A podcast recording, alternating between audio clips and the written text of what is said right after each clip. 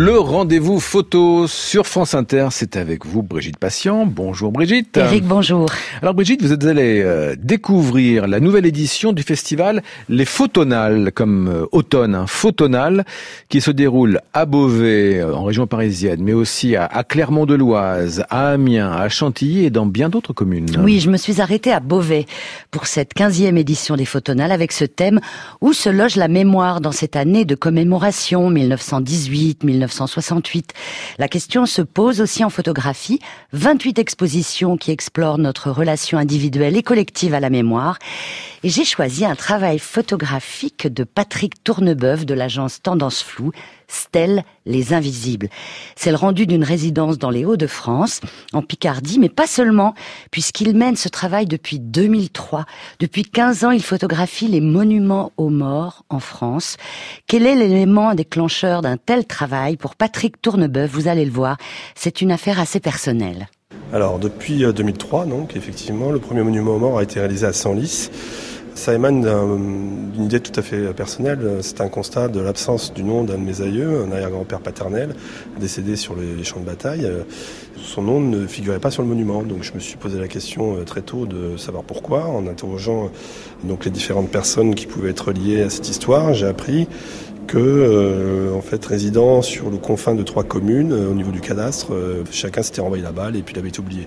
Et du coup, ça m'a donné l'idée de travailler sur ces monuments, puisqu'on on a une forme de d'absence quand on les voit. C'est comme s'ils étaient invisibles, d'où le titre d'ailleurs de l'exposition, c'était Les Invisibles, et d'essayer de les, de les révéler, en fait, au commun des mortels, entre guillemets, euh, par un travail et un protocole photographique à la chambre, à la tombée de la nuit, entre chien et loup, de manière à les, à les paradoxalement, les rendre vivants, les révéler.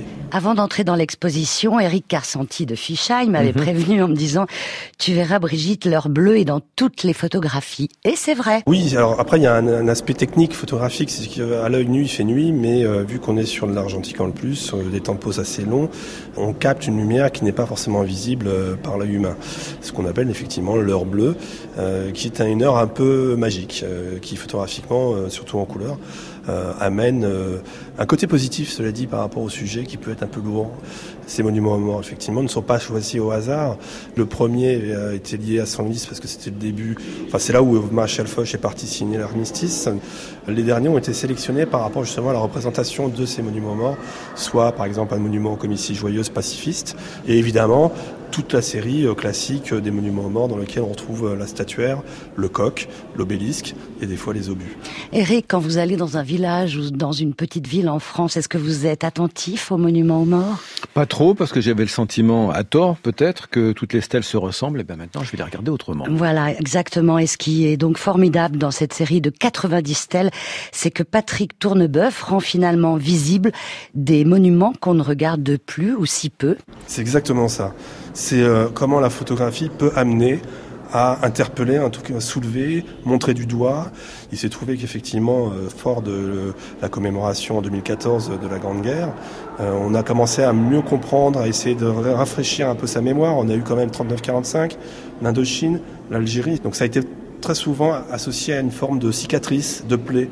Et du coup, il y a une force par rapport justement à l'absence de montrer la présence de ces monuments euh, communs, banalisés, au sein de ces 36 000 communes.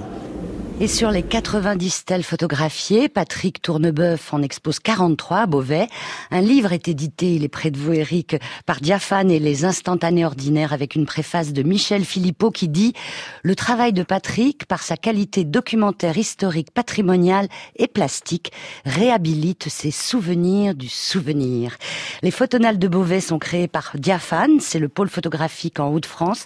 Et cet été, si vous étiez sur France Inter, vous avez pu découvrir Diaphane dans le regard des voix du 15 juillet. C'est toujours en lien, Eric. Et le lien, euh, d'ailleurs, pour toutes les informations concernant les photonales, donc photonales comme automnales, c'est d'actualité en ce premier jour d'automne.